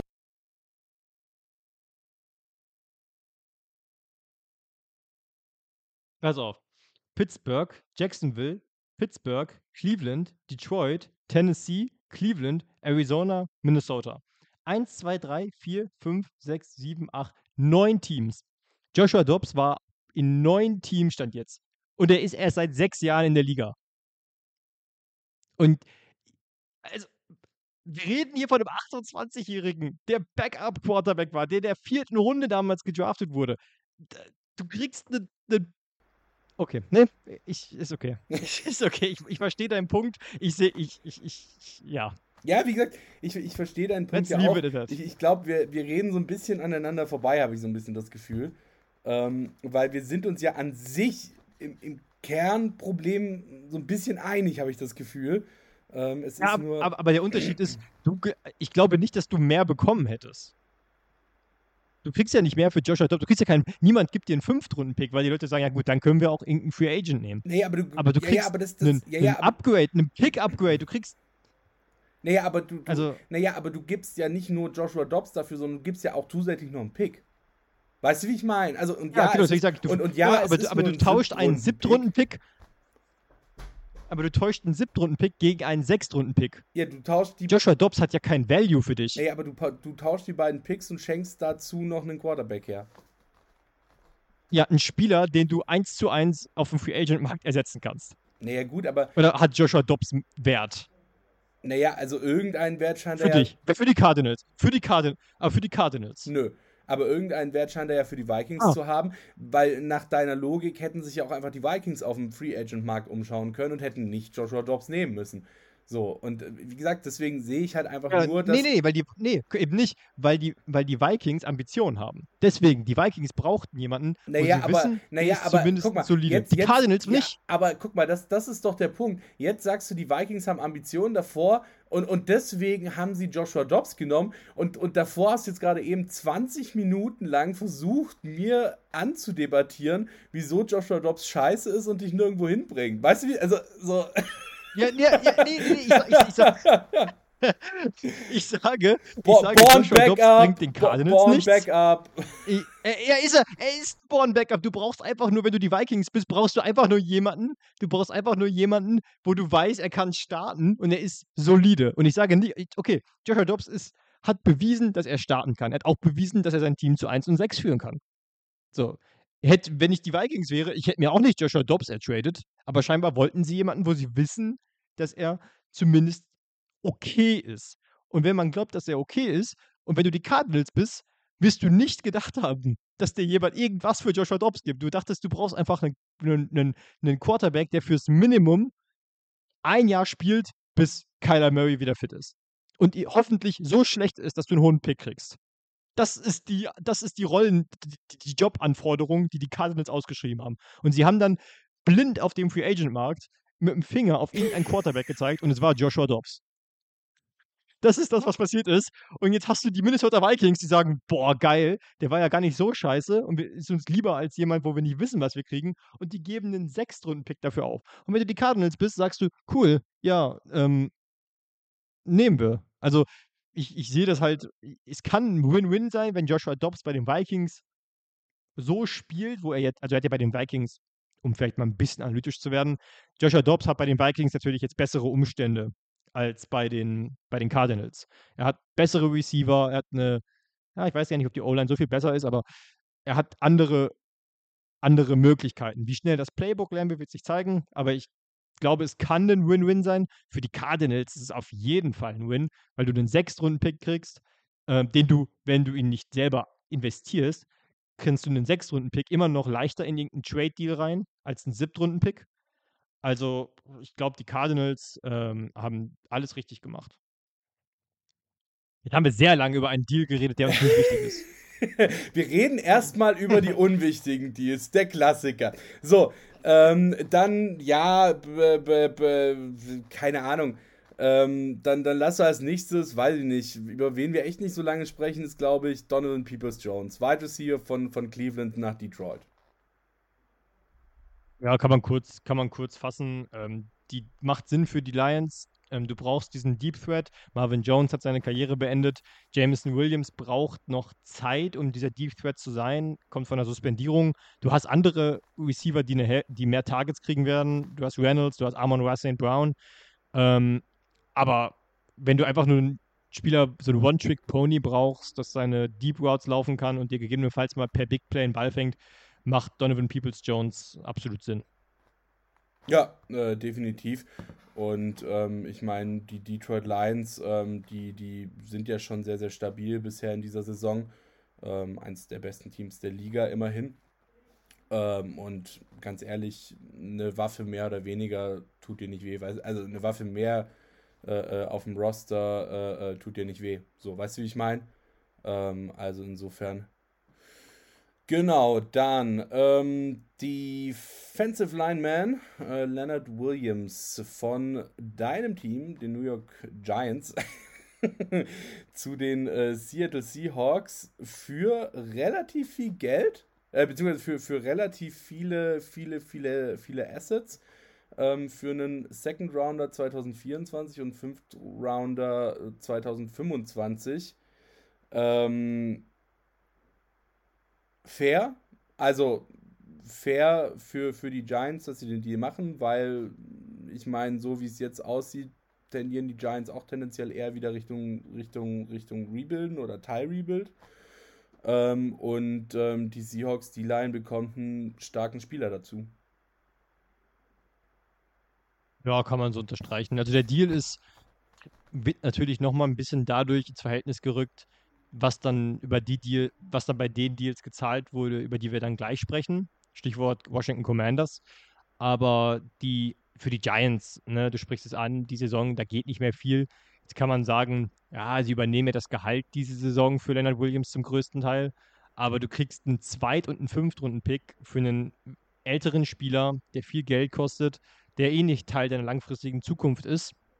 Und wenn du die Seahawks bist, äh, kriegst du einen soliden Defensive Lineman, soliden Runstopper, soliden Pass Rusher, wo du weißt, was du bekommst und wo du sicherlich viel aufgegeben hast, aber ähnlich wie bei anderen Situationen, wie bei den Buffalo Bills zum Beispiel oder ähm, anderen Teams, du brauchst halt Spieler, wo du weißt, was du kriegst. Du brauchst keinen, nicht unbedingt mehrere Picks, sondern plötzlich siehst du in NFC West, bist du auf Platz 1. Es geht mehr, als du am Anfang dachtest. Äh, die 49ers wirkten wie die klare Übermacht in den ersten Wochen. Auf einmal stehst du an 1. Die 49ers haben drei Spiele in Folge verloren und du denkst dir, ha, okay, vielleicht geht diese Saison doch mehr, als wir dachten. Und dann machst du halt so einen Deal auf einer Position, wo du dich verstärken musstest oder wolltest. Und ich kann es für beide Seiten absolut, absolut verstehen. Ich verstehe, wenn dann auch ein Adrian Franke zum Beispiel sagt, sehr viel, was die Seahawks aufgegeben haben, zu viel.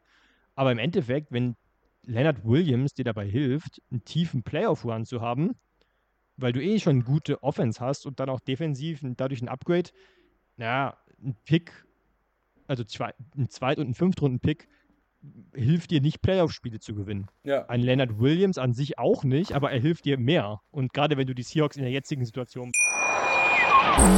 in rund 40 Folgen habt ihr mich jetzt schon sagen hören, I want to tell you about the Beatles. Ich habe euch die Geschichten zu ihren Alben und ihren Songs erzählt, euch ihre wichtigsten Wegbegleiter und Vertraute vorgestellt und natürlich die Orte, die für die Bandgeschichte eine wichtige Rolle spielten. Habt ihr die drei bisherigen Staffeln schon durchgehört? Nein? Na, worauf wartet ihr dann noch? Rein in den Podcatcher eurer Wahl und einfach mal losgehört. Und folgt gerne auch unserem Instagram-Kanal iwtty-Beatles Podcast. Ja, absolut, absolut. Und wie gesagt, die Giants ähm, momentan ja, so wie es ausschaut, wieder eher Richtung zumindest Teil-Rebuild ähm, oder zumindest nochmal ordentlich aufstacken. Ähm, also insofern, die können diesen 24er Second und 25er Fifth Rounder auf jeden Fall gebrauchen.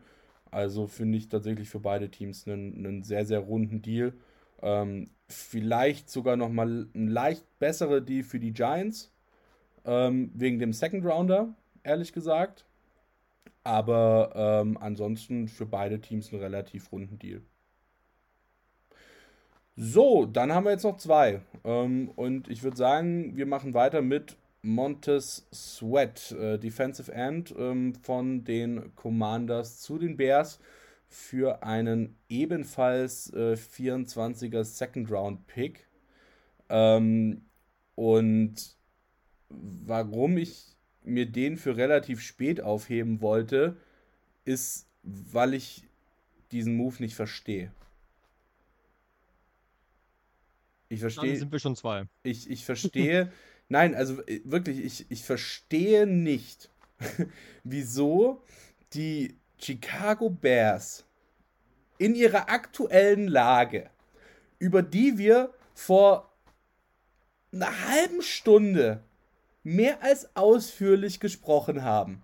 Skippt gerne nochmal zurück, falls ihr es vergessen habt. So. Und dann verstehe ich nicht, dass die Chicago Bears in ihrer aktuellen Lage einen Second Round Pick für einen Do or Die Defensive End ausgeben. Oder? Also, ja, nee, das ist auch Montes, für mich das, Montez das Sweat, also Mon Montez Sweat ist so, ein, ist, so ein, ist so ein Defensive End. Den holst du dir, wenn du noch leichte Probleme in deiner Defensive siehst und dieses Jahr angreifen möchtest. Das, das, das ist Montez Sweat. Ja? Und Montez Sweat ist kein Spieler, den du dir holst, ähm, wenn du weißt, dass du eigentlich einen Rebuild machst oder eigentlich einen Rebuild machen solltest, ja, ähm, und, und von deiner Saison sowieso nichts zu erwarten ist. Und dann gibst du dafür auch noch einen Second Rounder aus, während du dich im Rebuild befindest. Wollen die jetzt, wollen die jetzt um Monte Sweat rebuilden oder was ist da der Plan? Also sorry, aber das ist ja No-Brainer no für die Commanders, den Deal zu machen.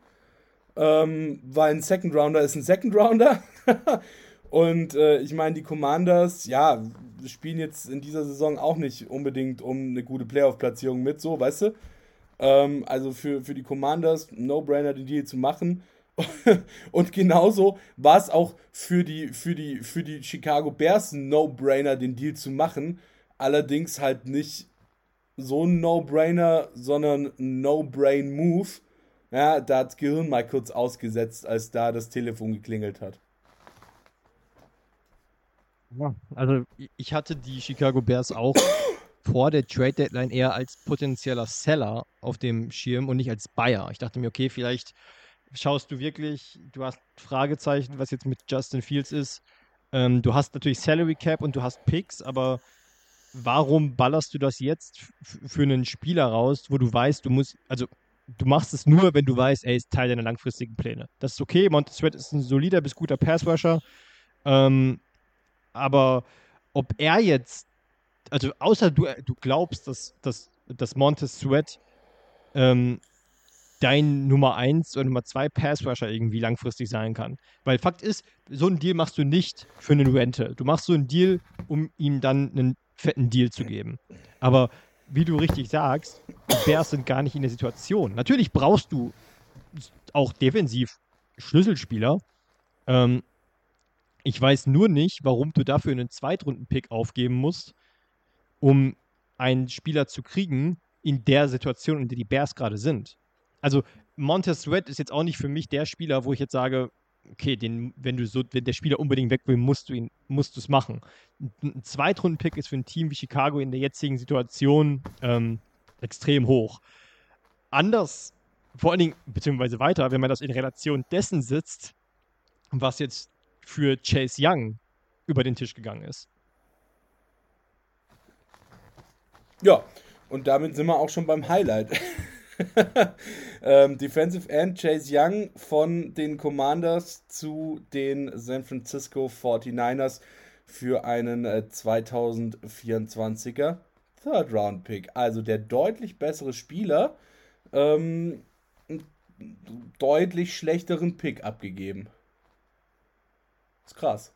Ja, und das ist eben. Und, und vor allem, und also vor allem. Klar, Chase Young. Und, und vor allem in einer Situation, äh, in der Chase Young auch Sinn macht bei den 49ers.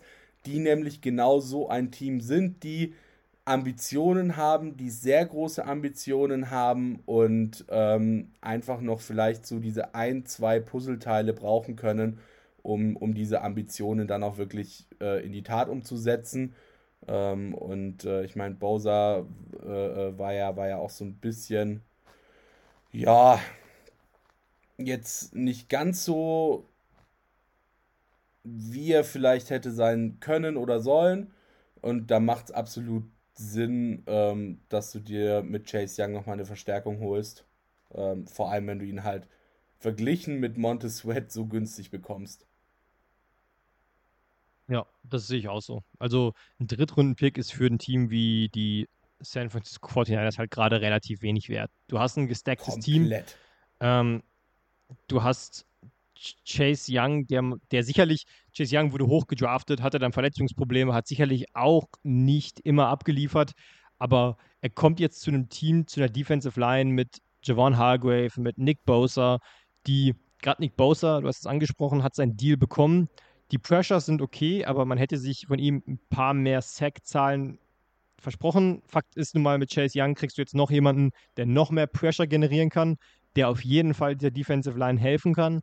Und daher macht der Deal absolut Sinn. Wenn entweder hilft er dir in der jetzigen Saison vielleicht sogar hinsichtlich Super Bowl und du hältst ihn dann trotzdem nicht, weil er zu viel Geld will, oder du sagst, ey, der hat so gut gespielt, wir haben einen. Rookie Quarterback, dem wir kaum Geld zahlen, wir halten Chase Young und buffern diese Defensive halt, ne? Line halt ja. einfach noch mehr auf.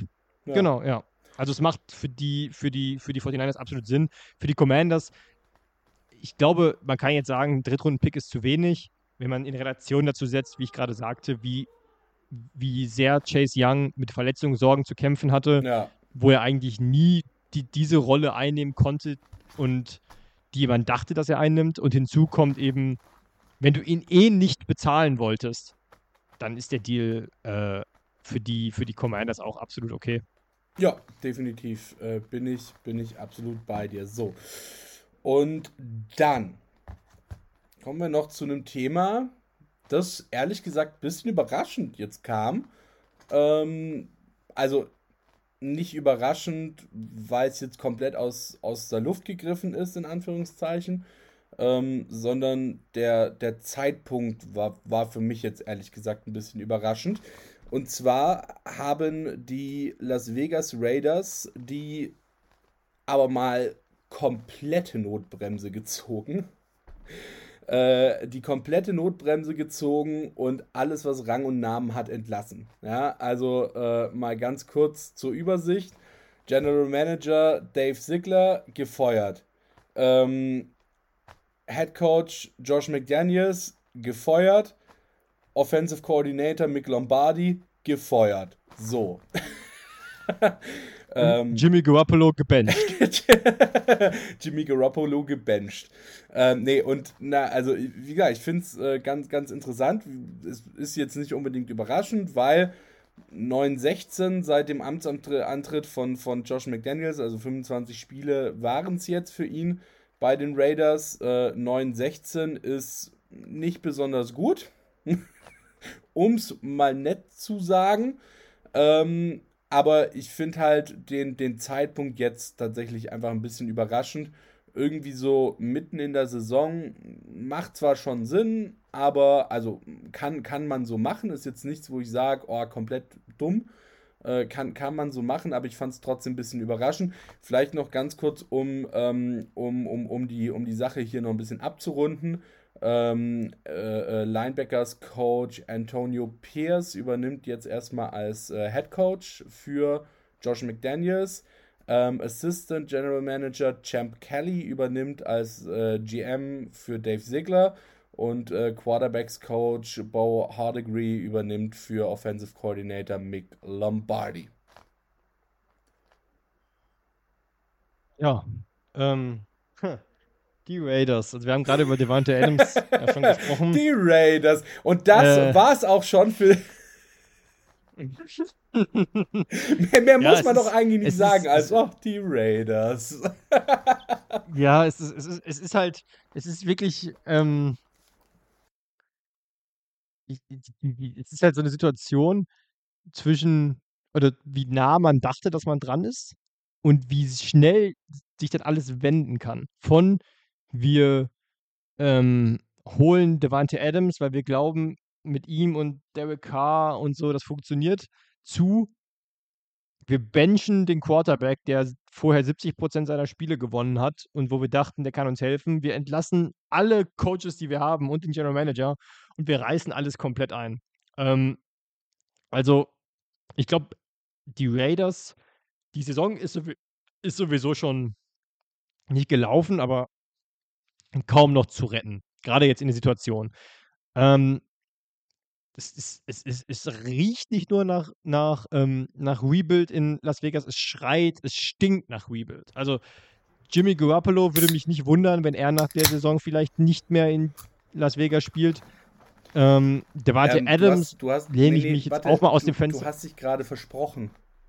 Du hast gerade gesagt, dass du nicht glaubst, dass Wieso? Jimmy Garoppolo noch weiter nach dieser Saison in Las Vegas spielt.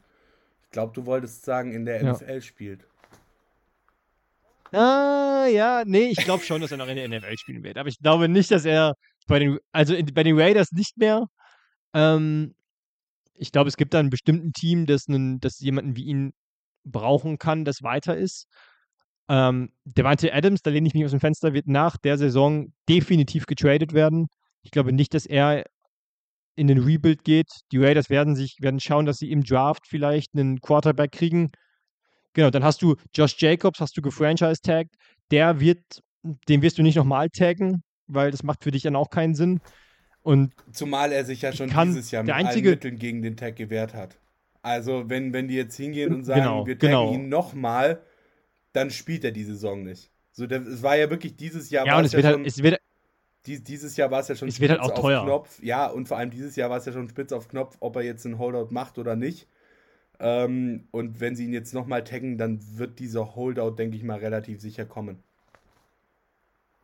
Ja, und dann hast du der einzige, wo ich wirklich hoffe, dass er, weil ich es ihm wünsche, dass er dann auch die Möglichkeit bekommt oder vielleicht nicht mehr Teil dieses Rebuilds ist, ist der aktuelle Pressure Leader in der NFL und das ist äh, Max Crosby, von dem ich großer Fan bin, ähm, der sicherlich Teil eines Rebuilds sein kann, aber der für mich auch meiner Meinung nach genug, ich will nicht sagen, seine Zeit bei den Raiders abgesessen hat, aber äh, die, die, Raiders, da, da sehe ich halt nichts, um das du gerade bauen kannst. Du hast einen Wide Receiver, der, glaube ich, 29 oder 30 ist. Du hast einen Running Back in seiner Prime. Du hast einen Defensive End in Max Crosby, der jetzt in seiner Prime ist. Du hast einen Veteran Quarterback in Jimmy Garoppolo. Ähm, das Team ist trotzdem nicht gut genug, um in der Division mitzuhalten, geschweige denn in der Conference. Du hast nicht mal einen Head Coach, du hast keinen Plan, du hast keinen General Manager. Also du musst von neu anfangen. Es geht gar nicht anders. Und dann musst du meiner Meinung nach, weißt du, was mir gerade einfällt? Ich will jetzt, also außer ja, das. Angebot war wirklich nicht gut. Aber wenn du, aber wenn du wusstest, dass du deinen Head Coach entlässt und deinen General Manager, warum zur Hölle hast du Devante Adams nicht getradet? Naja, da, also dazu, wie schlecht müssten die Angebote denn gewesen sein? Nein, nein, ich, ich, ich, da, dazu kommen wir gleich noch. Ähm, was, was, oder kann, kann ich auch jetzt, was, was ich nämlich tatsächlich super interessant finde, ist, dass sowohl McDaniels als auch Dave Ziegler während der Trade Deadline wohl noch im Amt waren und agiert haben. Hey, Malte Asmus von meinsportpodcast.de hier. Ab März geht's weiter mit unseren 100 Fußballlegenden. Staffel 4 bereits. Freut euch auf Zlatan Ibrahimovic, Michel Platini, Cesar Luis Minotti, Paolo Maldini, um nur mal vier zu nennen. Und bis wir mit der vierten Staffel kommen, hört doch einfach noch mal rein in die bisherigen drei Staffeln. Ronaldinho, Sepp Meyer, Gary Lineker, Lothar Matthäus und viele weitere warten da auf euch. 100 Fußballlegenden. Jetzt überall, wo es Podcasts gibt. Und da kommen wir jetzt nämlich auch zum Zeitpunkt.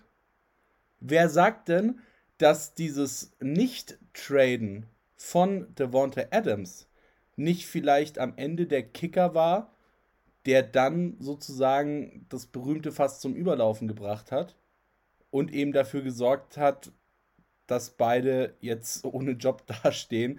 Zumal es halt schon auch ähm, ziemlich ja, offensichtlich oder, oder ziemlich, ziemlich, ja, weiß ich nicht, weiß, so weißt du, wie ich meine, dass es nur Offensive Coaches getroffen hat. Ja, sie haben Probleme in der Offensive, gar keine, gar keine Frage, aber es hat nur Offensive Coaches getroffen. Und wir haben lang und breit darüber gesprochen, dass wir es beide nicht verstehen können, dass sie Davante Adams nicht getradet haben, zumal man für Adams an sich noch einen ziemlich guten Preis bekommen müsste. Ja, verstehe. Guter Punkt. So, weißt du, wie ich meine? Weil es ist ja so, und kurz nachdem die Trade Deadline durch war, wurden der Offensive Coordinator, der Head Coach und der General Manager, also alle, die offensiv zur Trade Deadline agiert haben, gefeuert. Ja, bei, wie gesagt, 9 und 16, klar, bei McDaniels jetzt in dem Fall kein, kein guter Rekord, so gar keine Frage, aber eben absehbar, ja, dass das A in der nächsten Zeit nicht besser wird, heißt, du hättest auch noch gut bis zum Black Monday warten können ähm, und ihn dann am Black Monday feuern können. So, weißt du, wie ich meine? Ja, weil jetzt ganz ehrlich mit Linebackers Coach Pierce als Head Coach plus eben den Problemen, die du ja schon hast in der Mannschaft und über die wir hier heute alleine schon lang und breit gesprochen haben und an, an, und, und an anderer Stelle auch schon, ähm, macht das dahingehend nicht besonders viel Sinn. Klar, du kannst sagen, hey, jetzt haben sie Zeit, quasi Übergangslösungen mit Pierce, mit Hardegray und mit Jam Kelly zu gucken, wie es läuft den Rest der Saison, haben so ein bisschen Zeit dahingehend auszuprobieren, so ein bisschen zu spielen und so weiter und so fort, äh, um sich dann zu entscheiden, weil es ist wohl tatsächlich so, dass sowohl Pierce als auch Jam Kelly durchaus in der Conversation sind, wenn sie das jetzt den Rest der Saison noch gut machen, ähm, den, Job, den Job auch behalten zu dürfen.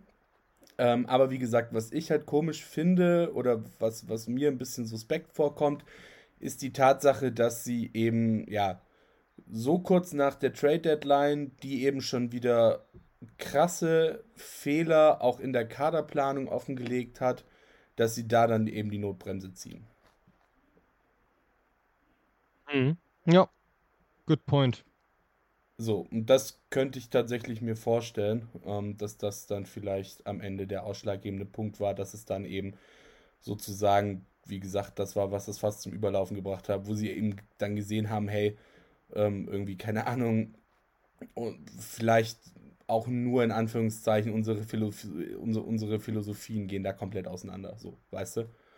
Ähm, deswegen. Mhm. Ja, ähm, was ich auch tatsächlich ganz spannend finde an der ganzen Geschichte, ist, ähm, dass äh, Champ Kelly tatsächlich damals für den GM-Posten interviewt wurde, am Ende dann Dave Ziegler den, Zus äh, den Zuschlag bekommen hat. also ein bisschen kommt, kommt Zeit, kommt Rat. Und jetzt ist natürlich ganz kurz vielleicht zum Ende ähm, auch nochmal noch mal die Frage, ähm, wie geht's weiter? Naja, lass, lass doch mal, lass doch mal äh, die Glaskugel ein bisschen rubbeln und äh, einen kleinen Blick in die Zukunft werfen. Ähm, wollen wir erst anfangen, wie geht's für die Raiders weiter oder wie geht's für McDaniels weiter?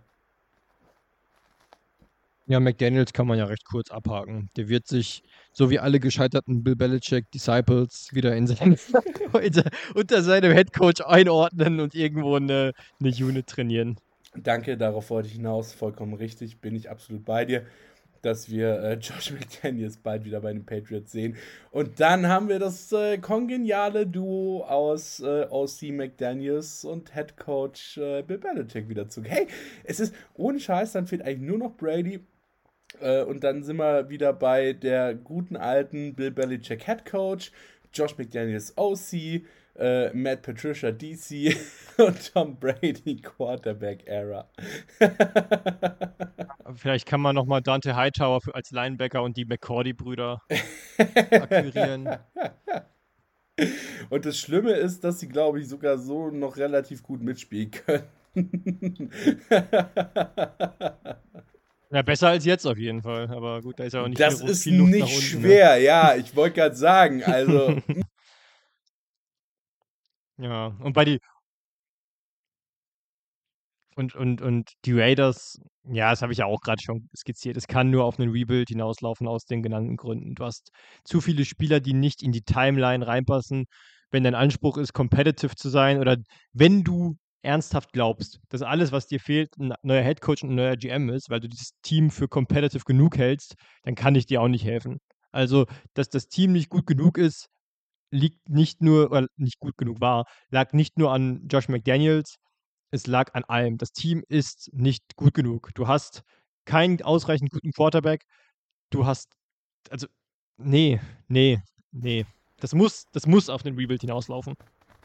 Ja, äh, natürlich, absolut, klar. Nee, ich meinte jetzt auch tatsächlich eher, ähm, dass ich mir mal ein paar Namen rausgesucht habe, die ich eventuell als Headcoaches sehen könnte ähm, und, und über die wir vielleicht noch kurz quatschen könnten. Ähm, Pearson Kelly habe ich ja schon gesagt, ähm, also quasi je nachdem, wie sie sich dann jetzt im Rest der Saison noch anstellen, ähm, könnte es gut sein, dass die vielleicht sogar bleiben dürfen. Ähm, und dann habe ich natürlich mal so ein bisschen durchgeschaut, ähm, gerade gerade auch was andere Media Outlets sagen. Und da habe ich tatsächlich ein paar ganz interessante Namen gefunden und äh, würde tatsächlich an der Stelle mal anfangen mit zum Beispiel Dan Quinn, den Defensive Coordinator von den Cowboys. Oder, wen ich persönlich noch interessanter finde, ist Brian Johnson, der Offensive Coordinator der Eagles. Weil bei den Eagles läuft es verdammt gut. Ist er, nicht, ist, er nicht, ist, er, ist er nicht Lions? Offensive Coordinator? Brian Johnson? Brian Johnson, Lions? Ich dachte Eagles. Warte. Ah, okay. Ja, habe ich ihn verwechselt. Okay. Kann sein. Ähm, das ist gut. Genau, weil wie gesagt, also die Eagles sind halt echt so, so ein bisschen, so ein bisschen, nein, ich meine nicht Brian Johnson von ACDC. nicht Jonna. Weil ich meine, die Eagles sind halt einfach so ein bisschen, ja, momentan das große äh, äh, äh, das, das große Flagship dessen, was bei einem, was bei einem, was bei einem Rebuild gut laufen kann, oder? Ja, also ähm, ich glaube, die genannten Namen, das wäre auch so das gewesen, was ich gesagt hätte, was wahrscheinlich passieren wird. Ich habe noch, drei, ich hab, ich hab, ich hab noch drei andere Namen. Ich habe erstmal nur noch mit den, mit den Loki-Namen angefangen. Also es wird halt, ich gehe auch davon aus, dass es irgendein Coordinator werden wird, der jetzt einen richtig guten Job macht in der Saison. Und ähm, da sind die von dir genannten Namen natürlich äh, passen da sehr gut rein. Der von den Lions ist nämlich auch jemand, und das ist halt Ben Johnson von den Detroit Lions. Deswegen ah, sagte okay. Brian, Ben. Aber, aber Ben Johnson es gilt auch jetzt schon als sehr heißer Kandidat bei den, für den Head Coaching Job. Ja. Äh, Offensive Coordinator. Ich glaube auch tatsächlich, dass es ein OC wird, weil die Liga wird immer mehr Richtung Offensive-Minded Coaches, geht immer mehr in die Richtung. Ja. Ähm, deswegen, ja. Also, die Namen sind schon mal sehr gut. Eric Bianemi? Wissen wir, dass er unbedingt ah. Head Coach werden will. Ähm, aber. Ich glaube, aber der, ich glaube, ich glaube, der wird in, der wird halt nach der Saison in Washington übernehmen. Meinst du? Ja, ich glaube, das ist sowieso schon mehr oder weniger so ein Teil des Deals gewesen. Anders kann ich mir nicht erklären, warum er. Also eine offizielle Stellenbeschreibung ist ja auch Offensive Coordinator und Assistant Head Coach. Also es macht da nur Sinn, dass er quasi schon naja, in der Pipeline ist, der nächste Head Coach zu sein. Aber was, was, also dann, dann ist ja so ein bisschen die Frage, was ist die aktuell bessere Situation? Und da sind die beiden, glaube ich, relativ ähnlich, oder? Wobei ich vielleicht mhm. sogar sagen würde, je nachdem, wie das dann in der Offseason abläuft, ist Devonta Adams halt schon eigentlich ein verdammt gutes Argument. Ehrlich gesagt. Ja, aber ich glaube nicht, ich glaube, ich glaube, wenn du, wenn du Eric Bienemy bist, wechselst du wahrscheinlich auch nicht nochmal das Team, wenn du nicht, wenn die Aussicht auf den Headcoach-Position bei den Commanders besteht. Du hast jetzt ein Jahr quasi dein Scheme schon etablieren können und willst du wirklich zweimal im Jahr gegen Patrick Mahomes spielen? Na gut, willst du in Las Vegas leben oder in Washington? Weißt du, wie ich meine? Also. Naja. Naja, ähm, Las Vegas ist schon noch ein bisschen geiler als Washington, oder? Ja, aber ich, ja, aber ich glaube nicht, dass das den Ausschlag gibt. Ich glaube, ich glaube auch nicht, nicht, dass Patrick Mahomes so der Negativaspekt wäre. Ich glaube einfach, dass die Tatsache, dass Eric Bieniemy bei Washington unterschrieben hat, damit reinspielte, dass er weiß, dass er dort Head Coach wird. Gut, aber das, das wüsste er ja dann auch in Dings, wenn er, wenn er den Zuschlag bei, bei den Raiders bekommt, dann wüsste er da ja auch, dass er Head Coach wird. Weißt du, wie ich meine? Also, das ist jetzt für mich nicht ja. das entscheidende Argument. Da sehe ich dann eher das, das Argument, ähm, dass er eben jetzt schon, schon, schon eine Saison dann sein Scheme, sein offensives Scheme äh, installieren konnte. Ähm, als, als Ob du Eric Bienemy holst, wenn du die Raiders bist und dafür wahrscheinlich auch noch was aufgeben musst, damit, sie, damit du ihn bekommst, weiß ich nicht. Alright, dann ähm, hätte ich noch Brian Flores. Hat immer noch die Lawsuit, glaube ich, am Laufen. Ja, boah. schwierig, mir so jemanden bei den Las Vegas Raiders vorzustellen, um ehrlich zu sein. Also, nee, nee. Okay, und dann. Sehe ich, seh ich nicht. Und dann vielleicht ein bisschen abseitiger, aber trotzdem sehr interessant: Jim Harbaugh. Der nicht erst jetzt am College seinen Deal irgendwie verlängert oder so? War da nicht irgendwas? Naja, gut, also jetzt aber. müsste man Stefan hier haben, der sich im College Football deutlich besser auskennt. Aber, ja, gut, wobei ähm, ich mir ähm, auch vorstellen könnte, dass so ein, so ein, so ein Jim Harbour durchaus auch eine, eine NFL-Klausel in seinem Vertrag sich einbauen hat lassen. Aber die, das, das Problem bei jemandem wie Jim Harbour ist ähnlich wie es bei Urban Meyer war. Urban Meyer hat auch gesagt, äh, ist, damit du, damit er seine ich meine, er hat seine Reputation kaputt gemacht, aber damit er vom College weggeht, musste ein richtig gutes Angebot kommen. Ja, ja. Also ein Angebot, wo er sagt, wo, wo, ein Angebot, wo er dachte, okay, wenn das da, das da funktioniert und ich mache mir meine Reputation nicht kaputt. Er hat sie sich wegen seiner Inkompetenz kaputt gemacht. Ich sagen, aber wenn du Jim Harbour bist, genau, aber wenn du Jim Harbour bist, gehst du nicht zu einem Team, was zu dem Zeitpunkt, also du bist Jim Harbour, du musst dich nicht beweisen. Naja, aber. Du musst dich nicht beweisen. Du, aber, aber du, du, wenn du Offensive Coordinator bist irgendwo oder Defensive Coordinator, dann nimmst du so einen Job, um dich zu beweisen. Aber als Jim Harbour gehst du nicht zu den Las Vegas Raiders ohne einen ohne einen Franchise-Quarterback. Also außer naja, die einzige Option wäre, kommst, wenn die Raiders einen Top-2-Pick kriegen. Naja, aber du kommst ja, ich meine, du kommst von Michigan. Heißt, du hast Michigan ist eine der, der besten Unis so, was, was, was äh, Talente angeht. Ähm, heißt, du kommst halt von der Uni, von der du weißt, okay, hey, vielleicht habe ich auch die Chance, mit dem einen oder anderen von meinen Stars dann weiterarbeiten zu dürfen in der NFL. Ähm, wenn du es quasi geschickt anstellst und eben in den, den Pre-Draft-Gesprächen dann schon äh, die Sprache drauf lenkst, dass du gerne weiter mit deinen Spielern äh, arbeiten würdest, ähm, wenn sie halt eben von den Raiders gepickt werden. Das, das finde ich halt, ja, das, das finde ich ist tatsächlich der interessanteste Punkt an der ganzen Geschichte. Ähm, aber davon auszugehen, also erstmal, erstmal du weißt, glaube ich, als Jim Harbour selber, dass wie viele Spieler überhaupt das Kaliber zur NFL haben, dann ist die, dann ist die Frage, legst du deine, deine, legst du deinen Job, den du dann, der dann damit auf dem Spiel steht, in die Hände von Spielern, die du am College hattest, wo nur weil du sie kennst, und dann ist ja noch die Frage, kriegst du die Spieler? Nur weil sie zu dir wollen, heißt das nicht, dass du, dass du sie bekommst. Also außer du overpickst halt für jeden und nimmst einen Spieler mit Viertrunden-Talent, weil du ihn gut kennst und glaubst, er kann funktionieren, nimmst ihn in der zweiten Runde oder so. Also da sind mir zu viele. Nee, also, also die ersten Namen, ich muss sagen, du hast gut angefangen und hast dann leider sehr stark nachgelassen. Immerhin nicht schwach angefangen und stark nachgelassen.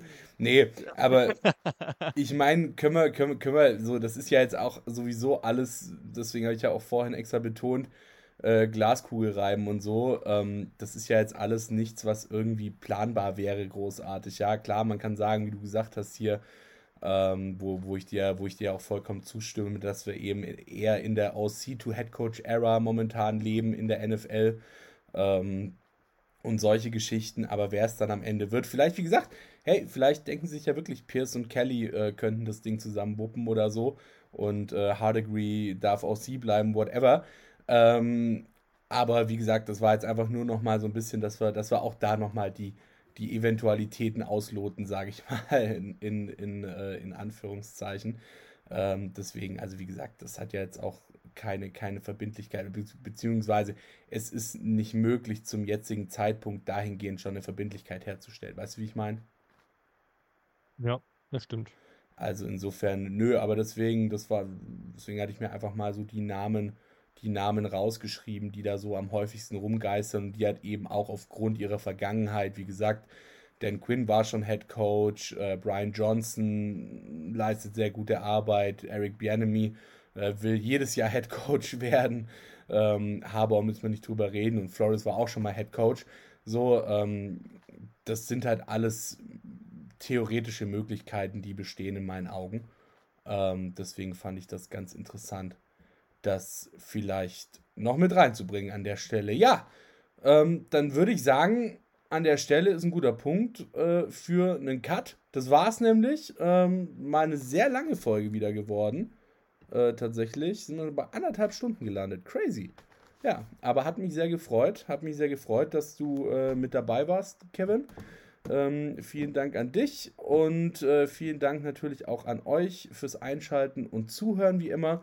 Und äh, wir hören uns dann schon ganz bald wieder, wenn es hier heißt Interception Football Talk auf meinsportpodcast.de.